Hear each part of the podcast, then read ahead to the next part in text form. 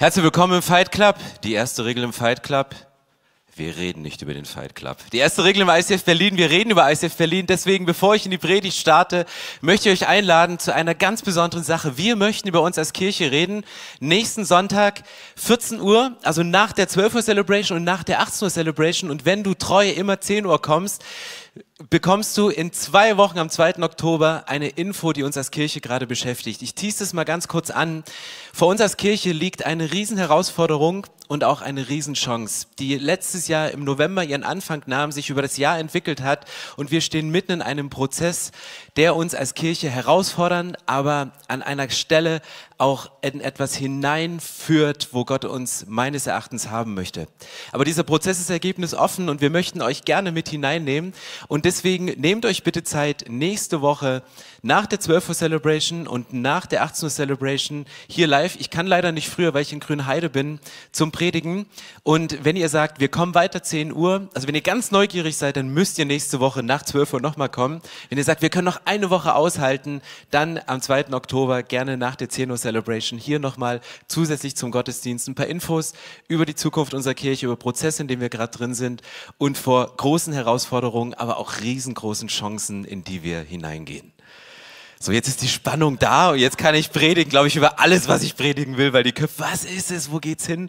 Ähm, ich habe die Woche ähm, angefangen, Predigt vorzubereiten und äh, sehr cool, also Respekt. Ich staunt ja, wie viel man dann in den Mund kriegt und trotzdem sich noch artikulieren kann. Ich wusste, dass ich diese Woche die Predigt über Völlerei vorbereite. Und ihr müsst wissen, wir versuchen gerade zu Hause keine Süßigkeiten zu kaufen, um unseren Zuckerkonsum etwas zu minimieren. Und dann hatten wir Explore. Und äh, nicht nur Begeisterung ist ein Wert unserer Kirche, sondern auch Großzügigkeit. Und dann kamen alle Männer, also alle Männer meiner Explore-Gruppe kamen an und jeder hatte irgendwas in der Hand. Und einer brachte diese riesen XXL-Packung Raffaelus und die stand den ganzen Abend auf dem Tisch. Und keiner von unseren Männern hat es angerührt, weil wir dachten, Zucker uh, ist gar nicht gut. Und dann stand diese Packung bei uns zu Hause mit dem guten Vorsatz, kein Zucker zu essen, keine Süßigkeiten zu kaufen. Und ich saß am Donnerstag, habe mich verzogen, habe mich in den Sessel gesetzt, habe den Laptop aufgeklappt, um die Predigt über Völlerei vorzubereiten. Und diese Packung stand links von mir. Und es war wie, ich konnte nicht anfangen zu schreiben, bis diese Packung nicht leer war. Und ich habe wirklich, Confessions of a Pastor, ich habe diese komplette Packung Raffaelos vor der Vorbereitung dieser Predigt. Also diese Predigt, die wird kalorienreich, die wird nahrhaft, es wird Schwarzbrot pur, weil diese Packung Raffaello meinen Blutzucker so angehoben hat und es floss durch Geist, Seele und Körper, sozusagen, selbstverständlich. Also, ihr habt jetzt den Hintergrund, äh, Hintergrund der Predigt. Wir haben gesagt, wir machen diesen Monat oder die nächsten Wochen eine Predigtserie, in dem wir die Frucht des Geistes, die im Galaterbrief steht, und die Todsünden, so wie sie die, die Kirchengeschichte erfunden hat, um Dinge zusammenzufassen, wie sie in der Bibel stehen, um sie griffig zu machen für uns Menschen. Wir lassen, wir setzen immer Gegensatzpaare auf und lassen die beiden gegeneinander kämpfen. Der Titel für die heutige heutige Predigt lautet, ich trinke gern mal einen über den Durst. Prost übrigens. Ich trinke gern mal einen über den Durst. Es geht um Völlerei und die kämpft heute gegen Selbstbeherrschung. Und es sind so zwei Sachen, die mega miteinander kämpfen. Und ich habe euch nochmal äh, die Slide mitgebracht, einfach für den Überblick, weil ich nicht voraussetze, dass ihr alle Todsünden im Kopf habt. Ähm, hier nochmal für die visuellen Typen das Bild und Links für die, die gerne wissen wollen, äh, was die sieben Todsünden sind. Heute geht es um Gula, die Völlerei, quasi Gefräßigkeit, Maßlosigkeit, Unmäßigkeit und Selbstsucht. Jetzt, was ist Völlerei? Und ähm, Völlerei ich glaube, Völlerei bedeutet wesentlich mehr, als mal nur die doppelte Portion zu essen. Völlerei ist eben nicht nur maßlos irgendwas zu viel zu nehmen von einer Sache, sondern es betrifft auch Dinge abseits vom Essen, ganz weit davon entfernt. Man könnte sagen, Völlerei meint die versuchte Befriedigung durch übermäßigen Konsum. Du versprichst dir, wenn du in Völlerei verfangen du, du, du versprichst dir eine Befriedigung durch übermäßigen Konsum. Etwas reinzunehmen. Man kann es auch Unersättlichkeit nennen, dass du sagst, ich, ich werde einfach nicht satt, ich, ähm, es, es reicht mir eigentlich nicht. Ich habe tief in mir ein Loch, ich habe tief in mir etwas, was ich irgendwie wie nicht stillen kann, aber ich möchte es füllen. Und Völlerei, da geht es eben nicht nur ums Essen, sondern vielleicht ein bisschen, dass du außerhalb der Mahlzeiten immer noch viel zu dir nimmst. Ich nehme irgendein Beispiel, zum Beispiel eine Raffaello-Packung, die irgendwie rumsteht und völlig außerhalb von normalen Essenszeiten schaufelst du dir Zeug rein, was nicht gesund ist, weil du das Gefühl hast, ich brauche jetzt noch was, ich, ich muss mein inneres Loch noch irgendwie stillen. Das kann aber auch bedeuten, sehr wählerisch zu sein und nur Speisen zu essen, die sehr teuer sind. Sich sein Steak mit Goldstaub zu, äh, zu beträufeln oder nur gewisse Sachen zu essen, um sich wertvoller zu fühlen, sehr wählerisch zu sein, zum Beispiel kein Mais zu essen, ähm, soll ja vorkommen. Ähm, aber es ist nicht nur zu viel von etwas zu haben, sondern, das sagen Psychologen, eine übermäßige Diät zu machen, ist genauso Völlerei weil du zu viel von etwas machst, was deinem Körper nicht gut tut. Also zu viel Diät fällt genauso rein wie in Völlerei zu viel von gewissen Dingen zu tun. Und jetzt ergibt es halt einen Kampf und wir sind an dem ersten Punkt des Erkennens von dem, von dem Thema, wo trifft mich denn Völlerei? Und ich bringe euch mal drei ganz kurze Beispiele, an denen wir es, glaube ich, nachvollziehen können. Dein Körper sagt, ich bin satt. Äh, dein, dein, deine, ähm, doch dein Körper sagt, ich bin satt, aber die Völlerei sagt, da geht noch was. Dein Körper sagt, ich habe genug Marshmallows im Mund. Dein Verstand sagt, ich will gewinnen, da geht noch was. Weißt du, dein Körper sagt, ich bin müde. Völlerei sagt, ach komm, der eine YouTube-Clip über die 100 außergewöhnlichsten Toiletten auf dieser Welt, der geht noch. Oder? Kennt ihr den Moment? Dein Körper sagt was anderes, als Völlerei sagt. Ähm, dein Körper sagt, ich würde gern diesen Film mit allen Sinnen genießen, Dolby Surround Bild. Aber Völlerei sagt, hey komm, spielst noch ein bisschen Pokémon nebenbei. Second Screen. Ich check mal noch Mails, ich gehe mal noch ein bisschen auf die sozialen Medien und ich tue diese Dinge, wo du merkst, mehr zu haben als das, was dich gerade ausfüllt und einen Fokus zu setzen auf das, was es, was es gibt. Ich habe euch ein Foto mitgebracht. Ähm, von meinem Pastorenfreund André, der Grünheide leitet. Sie haben eine Minimalismus-Challenge gemacht. Und wenn ihr auf diesem Foto seht, ihr tausend Artikel, die André im letzten Monat verschenkt hat, auf eBay Kleinanzeigen verkauft hat oder einfach in den Müll geschmissen hat. Was war die Minimalismus-Challenge? Es war einen Monat lang jeden Tag etwas wegzutun. Am ersten Tag eine Sache, am zweiten Tag zwei Sachen, am dritten Tag drei Sachen, am dreißigsten Tag 30 Sachen und es immer in eine Gruppe zu posten. Ich war auch in dieser Gruppe, aber ich glaube, ich falle unter die Kategorie Messi, weil bei allen Sachen, die sie wegschmeißen wollten, habe ich mich gemeldet. Kann ich das haben? Ich habe noch Platz im Keller. Es war so schrecklich für mich an dem Punkt, deswegen glaube ich, dass Völlerei ein Thema ist. Aber was war diese Minimalismus-Challenge? Und ein Riesenrespekt vor André, der in den nächsten Wochen auch noch hier predigen wird. Er hat diese Challenge nicht nur einen Monat gemacht, sondern nach dem ersten Monat festgestellt, ich habe immer noch Zeug zu Hause und hat sie noch einen zweiten Monat gemacht und er hat tausend Dinge weggetan aus seiner Wohnung und er sagt, ich habe es noch nicht mal gemerkt. Aber er kam zu mir und sagte, es ist schon krass. Ich habe im Laufe meines Lebens Dinge gesammelt, die ich, die ich brauche, die ich nicht brauche. Und ich habe für diese Dinge sogar einen Schrank gekauft. Ich habe sie regelmäßig abgestaubt und habe ihnen Zuwendung gegeben. Ich habe Miete bezahlt für diese Dinge, aber sie, sie taten meinem Leben nicht gut, sondern es war einfach zu viel und ich habe versucht, irgendetwas zu stopfen. Und ich glaube, Minimalismus-Challenge, Dinge wegzugeben, ist genau das Gegenteil von dem, was passiert, wenn wir über Völlerei und Selbstbeherrschung reden. Und das ist ein Punkt, du musst diesen Kampf erkennen im ersten Schritt in deinem Leben. Und wir haben immer dieses Symbol des Erkennens durch das Auge an der linken Slide gekennzeichnet. Und das nächste ist bekennen. Und André hat sich bekannt öffentlich und sagte, ey, das sind die Sachen, ich will sie weghaben. Und das dritte Symbol ist das Tauschen.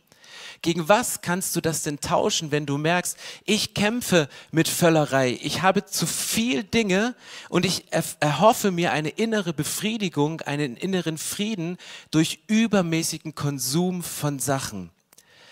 Die Stelle, um die es geht in Galater 5, was ist die Frucht, die der Völlerei entgegenwirkt? Galater 5, Vers 22 steht, wenn dagegen der Heilige Geist unser Leben beherrscht, wird er ganz andere Frucht in uns wachsen lassen. Liebe, Freude, Frieden, Geduld, Freundlichkeit, Güte, Treue, Sanftmut und Selbstbeherrschung. Wir haben ja letzte Woche diese Predigt angefangen, diese Predigtreihe mit dem Thema, dass Lust gegen Liebe kämpft. Und es war eine ganz spezielle Atmosphäre. Ich habe ganz Dinge gespürt in dieser Kirche, wo ich dachte, jetzt ist Gott hier, jetzt setzt Gott etwas frei. Menschen sind gekommen, sie haben Raum gemacht für Jesus in dem Herzen. Ich hatte aber auch eine Diskussion, ein Gespräch mit jemandem, wo ich dachte, ich möchte dem nochmal nachgehen. Es ging darum, um diesen Vers, wenn hier steht, euer Him, ähm, wenn hier steht, was der, wenn, wenn dagegen der Heilige Geist unser Leben beherrscht, wird er ganz andere Frucht in uns wachsen lassen. Und wir hatten ja letzte Woche diese Spannung, auf der einen Seite diese Frucht wachsen zu lassen, etwas aufblühen zu lassen und auf der anderen Seite ganz konkrete Schritte zu unternehmen, um zu handeln und Dinge nicht mehr zu machen. Ich habe das Beispiel erzählt von meinem Instagram-Account, wo ich gewisse Bilder und gewisse Sachen meide, um sie nicht mehr anzugucken. Und diese Person meinte, ja, aber das ist doch stoische Verhaltensweise, das ist doch, das ist doch etwas, was du, das ist doch ein Verhalten, das ist doch, wenn du frisch verliebt bist, dann interessiert dich eine andere Frau im Bikini doch auch nicht. Und ich sagte ja und ja und nein und nein. Und hier ist eine Spannung drin. Ich glaube, dass alles, was in deinem Leben eine nachhaltige Veränderung bringt, ist, dass der Heilige Geist etwas wachsen lässt. Es geht aus der Kraft von Jesus. Aber gleichzeitig spricht die Bibel davon, dass wir Dinge tun sollen, dass wir mit einer Selbstdisziplin, mit einer Selbstbeherrschung an Sachen rangehen und einen Raum schaffen. Wenn, wenn Rasen wächst irgendwo in unseren riesen Berliner Vorgärten, ähm, wenn da so ein kleiner Rasen wächst und, und du machst deinen ganzen Bauschutt drauf, da wächst halt auch nichts.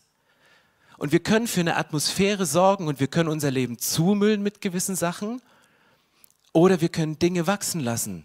Und es ist hier so eine Geschichte nicht von entweder oder, sondern sowohl als auch. Und Paulus spricht von beiden. Er vertraut dem Heiligen Geist, dass er sagt, hey, ich lasse Dinge wachsen. Ich gebe dem Heiligen Geist Raum. Es braucht diesen Raum. Trotzdem will ich mein Leben nicht zumüllen. Und ja, weißt du, die Bibel spricht davon, ich, ich, bin ein Fan von erster Liebe und ich, ich arbeite daran, dass meine Liebe zu meiner Frau für immer stärker wird, zum, je länger wir verheiratet sind, als dass sie abnimmt.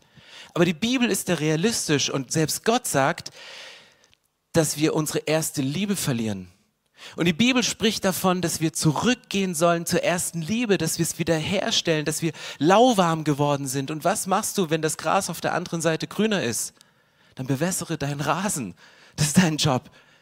Bewässere deinen Rasen. Und genauso sehe ich das auch, äh, was unser geistliches Leben angeht. Ich möchte gewisse Dinge tun, um eine Wachstumsatmosphäre gedeihen, um Raum zu lassen für den Heiligen Geist. Und das bedeutet manchmal Dinge nicht zu tun, Dinge zu lassen, mit einer Disziplin, mit einer Selbstdisziplin und Selbstbeherrschung ranzugehen und auf der anderen Seite riesen Freiraum zu geben für den Heiligen Geist. Und genau darum geht's, wenn es um Selbstbeherrschung geht. Selbstbeherrschung hilft uns, in Gott satt zu werden, indem wir das annehmen, was er uns gibt. Wenn du dieses Loch spürst und der Konsum schreit, füll mich mit Pixeln, die du anschaust, mit Dingen, die du kaufst, mit ungesunden Sachen, die du zu dir nimmst oder mit einer Wertevorstellung, dass du nichts essen darfst, um einem Schönheitsideal zu entsprechen, Selbstbeherrschung hilft uns, in Gott satt zu werden, indem wir annehmen, was er uns gibt. Die Bibel sagt in Matthäus 6, Vers 32, euer himmlischer Vater kennt eure Bedürfnisse. Macht das Reich Gottes zu eurem wichtigsten Anliegen, lebt in Gottes Gerechtigkeit und er wird euch all das geben, was ihr braucht. Ich finde diesen ersten Satz so gut. Wir kennen den Satz aus einer anderen Übersetzung. Trachtet zuerst nach Gottes Reich. Aber was steht hier? Euer himmlischer Vater kennt eure Bedürfnisse. Er weiß, was du fühlst. Er kennt die Sehnsüchte. Er, er weiß, wie du dich fühlst. Er kennt die Bedürfnisse. Und dann bringt er eine Lösung von unseren Bedürfnissen. Er kennt eure Bedürfnisse. Und er gibt einen Lösungsvorschlag und sagt, macht das Reich Gottes zu eurem obersten Anliegen. Trachtet zuerst nach Gottes Reich. Setzt es an erster Stelle. Stefan bereite erst die Predigt vor und isst dann die Packung Raffaelos. Das wäre die konsequente Auslegung dieses Bibelvers, runtergebrochen auf meinen Alltag. macht es zur ersten Priorität. Das heißt nicht, dass die anderen Sachen nicht stattfinden dürfen. Im Gegenteil, die Sachen sind mega wichtig ähm, in unserem Leben, aber Reich Gottes als erstes. Und dann, sagt die Bibel, wird Gott uns alles geben, was wir brauchen. Gott sagt dir, hey, bau du mein Haus und ich kümmere mich darum, dein Haus zu bauen. Das ist die Einstellung von Gott, das ist die Einstellung von der Bibel. Das zweite ist, Selbstbeherrschung gibt uns die innere Kraft der Zurückhaltung, die Fähigkeit, uns im Griff zu haben. Selbstbeherrschung gibt uns die Kraft, die innere Kraft der Zurückhaltung. Nicht des Hineingehens, des Hinausgehens, die Fähigkeit, uns selbst im Griff zu haben. Zweite Petrus, erstes Kapitel steht, strengt euch deshalb an, diese Zusagen Gottes in eurem Glauben zu leben. Dann zeigt sich euer Glaube durch ein vorbildliches Leben. Ein vorbildliches Leben aber führt zu einer tieferen Erkenntnis Gottes. Aus der Erkenntnis folgt die Selbstbeherrschung. Aus der Selbstbeherrschung wächst Geduld und aus der Geduld ein Leben im Glauben zur Ehre Gottes. Wenn ich solche Verse lese, schaue ich immer ganz genau hin, was ist denn die Folge von, von, von was? Was ist denn zuerst? Und das ist beim Thema Selbstbeherrschung wichtig. Steht erst die eiserne Disziplin, dass wir Dinge tun, dass wir Dinge lassen, dass wir uns zwingen in ein Korsett, in, in religiöse Verhaltensweisen oder wächst auch Selbstbeherrschung daraus? Führt eine größere Selbstbeherrschung zu einer größeren Erkenntnis Gottes? Das ist nicht die Reihenfolge im Text, sondern eine Erkenntnis Gottes führt zu einer größeren Selbstbeherrschung. Aber ich muss mich disziplinieren, disziplinieren, dass ich meine Bibel aufschlage und bete und Worship mache und mir Zeit nehme, um Gott zu erkennen. Und das ist die Herausforderung bei all diesen Themen. Deswegen ist es ja auch ein Kampf. Deswegen hängen hier die Boxhandschuhe. Deswegen ist hier der Mantel. Deswegen hängen die Handtücher da, weil Gott deinen Kampf kennt zwischen den verschiedenen Sachen, zwischen deinen Welten, zwischen den Sachen, die in dir kämpfen, wo sie sagen, ich hätte jetzt schon Appetit drauf. Ich würde das Loch doch gerne stopfen, indem ich meinen Einkaufskorb nochmal vollklicke, ob ich das bezahlen kann oder nicht, statt diese innere Kraft der Zurückhaltung zu haben und sagen, ich brauche das jetzt nicht. Ich muss es mir jetzt nicht gönnen, sondern ich komme auch ohne dem gut zurecht. In Sprüche steht ein krasser Vers. Sprüche 25 steht, ein Mensch ohne Selbstbeherrschung ist schutzlos wie eine Stadt mit eingerissenen Mauern das war mir überhaupt nicht bewusst. Ich habe das gelesen und dachte so, Alter, diese Schutzlosigkeit ist, klar, wenn du, wenn du dein Leben aufmachst für alles und alles reinlässt, um diese Löcher zu stopfen mit Völlerei, mit jeglicher Unterform von Völlerei, dann bist du schutzlos, weil du auch Sachen reinlässt, die dich von innen nach außen zerstören. Und das meint nicht nur Essen, das meint Gedanken, das meint Gefühle, das meint Dinge, die man zulässt. Und deswegen ist dieses in Gott satt sein so eine wichtige Voraussetzung und so ein hohes, erstrebenswertes Ziel. Wie macht es Jesus? Jesus war an einem Punkt und sagte, ich, ich muss mich zurückziehen. In Matthäus 6, Vers 45 steht, gleich danach befahl Jesus seinen Jüngern, wieder ins Boot zu steigen und über den See nach Bethsaida zu fahren während er inzwischen die Menschen nach Hause entließ. Dann ging er alleine auf einen Berg, um zu beten. Jesus war umgeben von Menschen, die Bedürfnisse hatten. Jesus ist selbst ganz Gott und ganz Mensch. Und auch Jesus wusste, ich habe ein grundlegendes Bedürfnis und das heißt aufzutanken bei Gott, in die Gegenwart meines Vaters zu gehen. Jesus sagt, ich, ich kann nichts tun, was ich nicht meinen Vater tun sehe. Deswegen brauchte Jesus die Zeit, um zu gucken, Papa, was machst du gerade? Wenn er die Zeiten nicht gehabt hätte, wäre Jesus in die Masse und hätte gesagt, keine Ahnung, was ich machen soll. Brot brechen, Fische vermehren, Wein trinken, äh, Wein vermehren, all die Sachen, keine Ahnung. Und deswegen wusste Jesus, ich bin darauf angewiesen, in Gott, in meinem Vater satt zu werden und mich zu nähren, um dem Volk etwas geben zu können. Und deswegen glaube ich, dass das Prinzip der Selbstbeherrschung meint, zum richtigen Zeitpunkt das Richtige zu tun, um nah bei Gott zu sein. Das Prinzip von Selbstbeherrschung ist nicht nur eiserne Disziplin und Tugend. Ich glaube, wir, wir, wir Deutschen, wir tarnen unseren Unglauben manchmal in guten Tugenden. Aber manchmal verbirgt sich da auch Unglauben dahinter. Aber das Prinzip der Selbstbeherrschung meint, zum richtigen Zeitpunkt das Richtige zu tun, auch das Richtige zu lassen, um ganz nah bei Gott zu sein. Und das heißt hier nicht eine bessere Work-Life-Balance. Es bedeutet nicht Selbstoptimierung. Wir sind keine Selbstoptimierungskirche, sondern wir sind eine Kirche, die aus der Kraft von Jesus, die aus der Verbindung mit Gott ihr Leben lebt und Dinge anders macht, Dinge besser macht, Dinge optimaler macht, definitiv. Aber es ist nicht das Ziel, uns selbst zu optimieren. Ich glaube, wenn wir in diesem Work-Life-Balance-Dingen weiterleben, dann macht uns das nur unruhiger, noch fahriger und noch sehnsüchtiger nach mehr Dingen, weil wir versuchen, noch mehr Bälle in der Hand zu halten und mit noch mehr Bällen zu jonglieren, anstatt mal ein paar dieser Bälle auch einfach nur wegzutun und sagen, das brauche ich gerade nicht. Wo kann ich Bälle loswerden, um wieder in einem gesunden Gleichgewicht zu jonglieren? Epheser 3, Vers 16. Ich bete, dass er, Jesus, euch aus seinem großen Reichtum die Kraft gibt, durch seinen Geist innerlich stark zu werden. Und ich bete, dass Christus durch den Glauben immer mehr in euren Herzen wohnt und ihr in der Liebe Gottes fest verwurzelt und gegründet seid. Die Kraft von innen, nicht Kraftergänzungsmittel von außen sondern die Wurzel von Jesus. Letzte Woche haben wir festgestellt an dem Zitat von Martin Luther, dass, dass negative Gedanken manchmal einfallen in unser Leben, aber dass wir sie auch ausfallen lassen können, rausfallen lassen können, damit sie keine Wurzeln schlagen. Weil alles, was lange in dir drin ist, schlägt Wurzeln. Und es kann dich runterziehen. Und das können Wurzeln der Bitterkeit sein.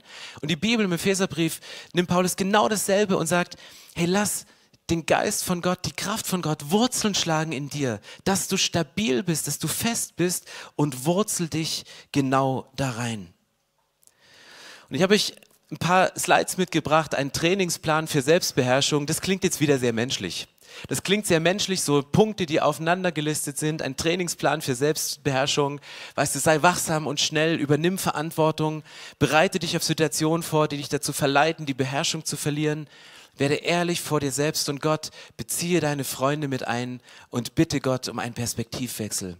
Ich glaube, dass alle diese Sachen mega wichtig sind. Gerade das Erste, dass wir eine hohe Wachsamkeit wieder entwickeln, dass wir merken, in dem Moment, was schreit denn jetzt lauter? Meine Seele und mein Körper, der durch übermäßigen Konsum etwas füllen kann, dann wachsam zu reagieren und schnell zu sein und zu sagen, ich übernehme Verantwortung für mein geistliches Leben, ich übernehme Verantwortung für meinen Körper, ich übernehme Verantwortung, weil mir das wichtig ist und auch vorbereitet in Situationen hineinzugehen. Deswegen machen wir diese Themenreihe.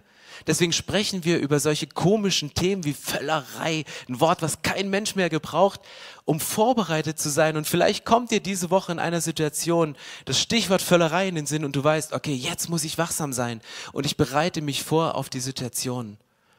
Und ich glaube, das Wichtigste ist, mit ehrlich zu sein vor Gott und vor Menschen. Und das fängt an, indem du Freunde mit einbeziehst und sagst, hey, ich krieg das nicht in den Griff mit diesen Raffaellos. Da steht immer diese Packung. Und ich habe jetzt eine Palette bestellt. Habe ich nicht. Aber ich beziehe euch, ihr seid meine Freunde, ich beziehe euch mit ein. Ich glaube, für mich ist der letzte Punkt für heute der wichtigste. Ich könnte in jedem Punkt tiefer gehen, aber lasst uns Gott um einen Perspektivwechsel bitten. Ich habe eine Geschichte gelesen von einem Bodybuilder, der wurde von einem Journalisten gefragt und dieser Journalist sagte, hey, was ist das Geheimnis Ihres Erfolges? Warum sind Sie so durchtrainiert? Warum sind Sie so erfolgreich? Warum sind Sie the, man of the man? Und warum disziplinieren Sie sich so? Und dann erzählte er seine Geschichte und sagte, ich habe mit Übergewicht gekämpft. Ich war so übergewichtig, dass ich zu einem Arzt gegangen bin und jeder Arzt sagte mir, Sie müssen aufhören, so viel zu fressen, sonst werden Sie sterben. Und es hat ihn überhaupt nicht gejuckt. Er hat das gehört. Er hatte diese Erkenntnis. Er wusste es, dass er, dass er zu viel ist. Er wusste, dass es nicht gut ist. Er wusste, dass er sterben wird. Er, er wusste all das. Und es war ihm zu 100 Prozent bewusst, aber er hat nichts geändert. Irgendwann später ging er wieder zu einem Arzt und dieser Arzt, der hat seine Werte kontrolliert. Und als dieser Arzt zu ihm kam, dachte er schon, ja, ja, jetzt kommt wieder diese Masche mit dem Tod und du wirst sterben und so und es wird nicht ausreichen. Und dann sagte der Arzt, ich habe Ihre Frau gesehen im Wartezimmer. Sagte, ja, sie ist schwanger, richtig? Sagte, ja, sie ist schwanger. Und wissen Sie, was es wird? Sagte, ja, es wird ein Mädchen. Und dann sagte der Arzt, haben Sie sich schon überlegt, wer Ihre Tochter, wenn sie heiratet, zum Traualter führt? Sie werden es nicht sein, weil sie werden dann nicht mehr leben. Und ab dem Zeitpunkt hat er sein Leben radikal verändert.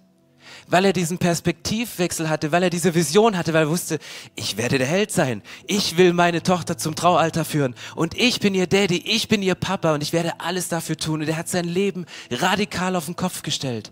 Was vorher durch mahnende Worte nicht ging, sondern es ging durch den Perspektivwechsel, dass jemand die Weisheit hatte, aus einer anderen Perspektive in sein Leben hineinzusprechen.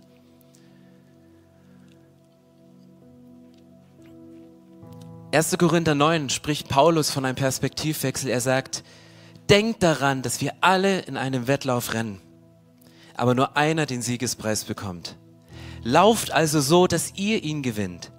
Jeder Athlet übt Selbstdisziplin, strenge Selbstdisziplin. Er tut es allerdings, um einen Preis zu erringen, dessen Wert verblassen wird. Wir aber tun es für einen ewigen Preis.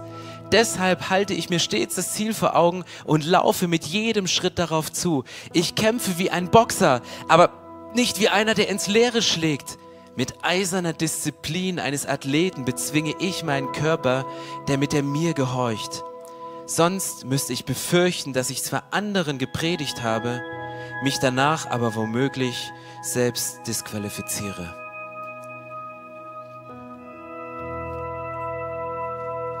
Paulus schreibt und benutzt dieses Bild von einem Wettkampf, von einem Lauf, von einem Marathon, was auch immer, von einem Boxkampf, wo er sagt, wir kämpfen alle so, dass wir gewinnen und jeder Athlet, der hat seine Sportart und der will der Beste sein, weil warum Sport machen? Natürlich, um zu gewinnen. Und dann hebt Paulus dieses Beispiel auf eine völlig neue Ebene und sagt, hey, ich kämpfe hier nicht für irgendwas, was mit dem Tod vorbei ist, sondern ich kämpfe für die Ewigkeit. Ich kämpfe hier nicht für einen Pokal, der irgendwann verblasst. Ich kämpfe hier nicht für irgendwas, was irgendwann vorbei ist, sondern ich, ich setze meine eiserne Selbstdisziplin ein, diese Selbstbeherrschung, mich im Zaum zu halten, um zu wissen, dass es nicht die menschliche Kraft ist, sondern die Kraft Gottes in mir, die alles bewirkt im Leben. Und deswegen kämpfe ich und ich laufe und ich tue es, weil ich möchte nicht predigen und dann selbst dran scheitern an den Maßstäben, die ich gesetzt habe. Ganz ehrlich, das ist meine größte Herausforderung beim Predigen. Letzte Woche noch erzählt, wie ich mit Hilfe meines Sohnes Algorithmen in meinem Telefon durchbrochen habe. Und diese Woche denke ich so, wieso sind diese Bilder schon wieder da? Und ich dachte, du hast jetzt die Chance, drauf zu klicken und nächste Woche da zu stehen und zu sagen, hey Paulus, ja toll, predigst etwas und schaffst es selber nicht. Und dann zu sehen, wieder weg. Und es sind Kämpfe oft im Alltag, wo du sagst, ich kämpfe sie und ja, es sind Selbstdisziplin-Dinge, um Freiraum zu schaffen, damit Gottes Geist wirken kann, dass er wachsen kann. Kein Entweder-Oder, sondern ein Sowohl als auch. Wir haben auf letzte Woche auf unserer Dankesparty haben wir an alle Spender, an alle Mitarbeiter diese, diese Tassen verschenkt. Einfach als ein Dankeschön für das, was, was ihr einbringt in Kirche, was ihr investiert an Gebeten, wo ihr da seid. Das, da investiere ich mich. Und auf der Vorderseite ist unser Jahresthema Presence drauf. Und auf der Rückseite ist ein ganz kleiner Spruch. Ist ganz bewusst so gemacht, wenn du irgendwo in der Mensa auf Arbeit, auf dem Campingplatz, wo immer du gerade bist, mit deiner Tasse bist, dein Gegenüber sieht Presence. Und ich glaube auch, ohne dass du die Tasse hast und deinen Kollegen, deinen Freunden gegenüber siehst, dass sie an deinen Augen die Presence von Gott sehen, die Gegenwart Gottes, die Ausstrahlung in deinen Augen, die nicht mehr zu leugnen ist, weil du mit diesem Jesus unterwegs bist. Aber auf der Rückseite ganz klein geschrieben, fast unleserlich, der kleine Spruch für dich, If we are not thirsty for Christ, we are probably too full of ourselves. Wenn wir nicht mehr durstig sind nach Jesus, sind wir vielleicht zu voll von uns selbst. Mit Dingen, den wir uns füllen wollen, die in Richtung Völlerei fallen. Übermäßiger Konsum von Dingen, wo unser Körper ein Signal setzt, wo der Geist in uns, unser Gewissen sagt, geh nicht weiter, nimm es nicht auf, mach dich nicht schutzlos, indem du das konsumierst. Sondern dann zu sagen, hey, ich möchte durstig bleiben für Jesus. Und ich will nicht diesen Spruch auf den Leim gehen und zu voll sein von mir selbst, zu voll sein von diesen Dingen.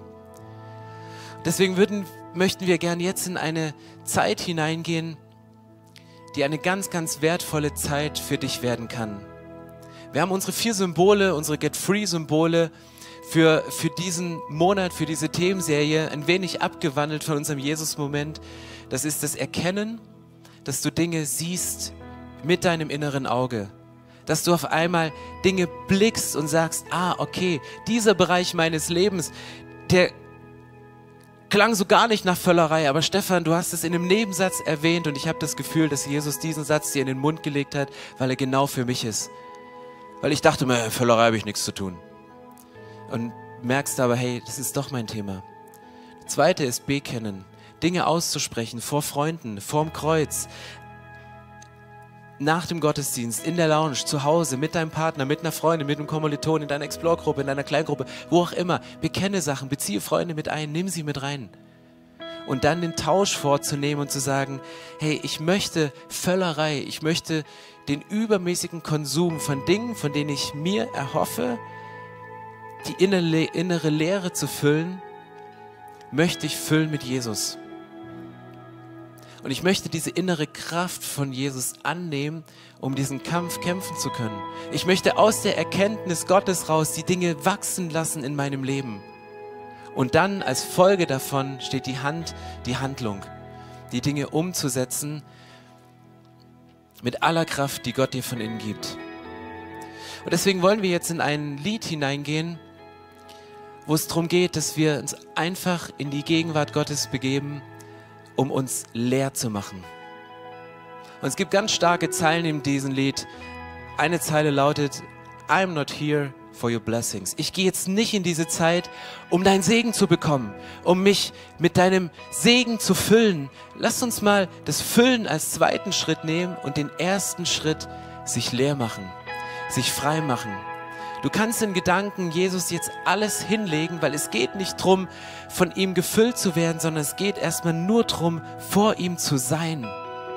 Und wenn du vor Jesus bist und seine Gegenwart genießt und, und Raum lässt in, seinem, in deinem Herzen, in deinen Gedanken, dann wirst du spüren, dass Gott dein Leben auf den Kopf stellt und, und alles rausschüttet und, und weglässt. Und ich glaube dran, dass sich deine Gefühle verändern können in einer Gebetszeit, in einer Worship-Zeit, dass du, dass du leer bist, weil du sagst, es geht jetzt eben nicht wieder als Mittel zum Zweck, ich gebe etwas ab, um was Neues zu bekommen, sondern ich stelle jetzt mal mein Leben, lass mein Leben von Jesus auf den Kopf stellen. Und ich mache mich völlig leer. Und ich komme nur hin, um dir zu begegnen. Und das können Momente sein, wo Jesus dir einen Wert zuspricht, an den du selber gar nicht mehr glaubst. Klammer auf, und den du versucht hast zu füllen oder wiederherzustellen oder wiederzuerlangen durch Dinge, die du konsumierst, übermäßig. Jesus sagt, hey, komm in meine Gegenwart und sei in meiner Gegenwart.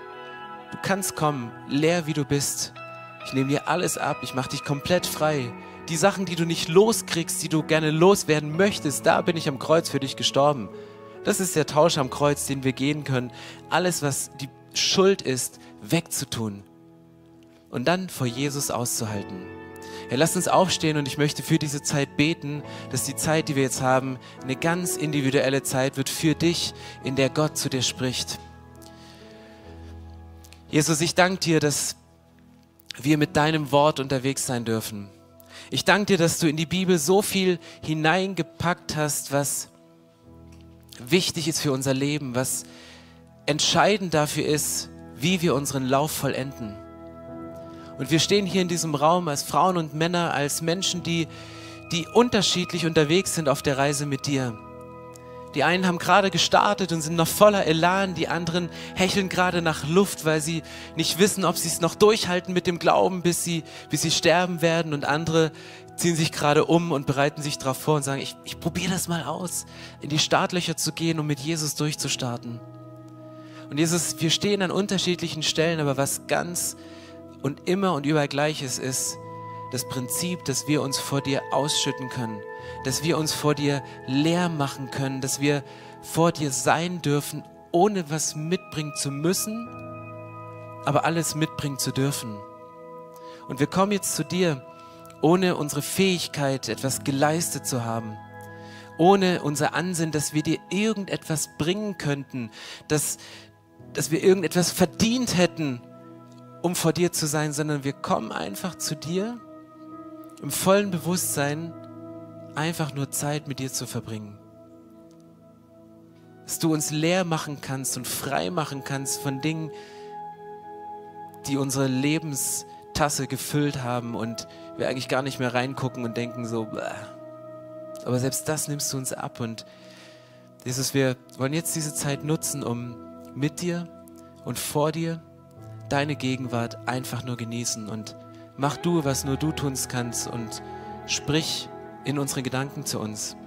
Gib uns Bilder vor unserem inneren Auge, die uns Dinge erklären, die wir erlebt haben und die wir allein durch Sprache nicht lösen können und die allein durch gute Ratschläge und Hinweise sich nicht lockern in unserem Leben. Ändere unsere Gefühle über Dinge, ändere unsere Gefühle über unseren Wert, weil wir sind so viel wert, wie du uns zugesprochen hast. Und diesen Wert, den wir oft bestätigt haben wollen durch Dinge von außen, den hast du schon lange in uns hineingelegt und willst ihn jetzt nochmal bestätigen. Und wir gehen hinein in diese Zeit mit dir, wo es nicht um uns geht, sondern einfach nur darum, dir zu begegnen und Zeit mit dir zu verbringen. Amen. So schön, dass du dich von zu Hause oder unterwegs dazugeschaltet hast, um eine unserer Predigten zu hören. Wir haben dafür gebetet, dass dein Glaube gestärkt wird, dass du neue Hoffnung bekommst und dass deine Liebe erneuert wird. Und wenn das passiert ist durch diese Predigt, dann abonnier doch den Kanal, teile ihn mit deinen Freunden und werde Teil dieser Kirche. Und wenn du sagst, darüber hinaus möchte ich diese Kirche gerne im Gebet und finanziell unterstützen, dann teilst du mit uns einen Traum. Und wir haben einen Traum, dass diese Botschaft von Gottes Liebe und von dem Glauben an ihn nicht nur hier in Berlin bleibt, sondern über die Grenzen der Stadt, über die Grenzen des Landes weit hinausgeht. Dann machst du das mit deinen Gebeten, mit deiner Spende möglich. Vielen, vielen Dank, dass du Teil dieser Kirche bist und lass uns gemeinsam kooperieren, um das Reich Gottes hier in Deutschland zu bauen.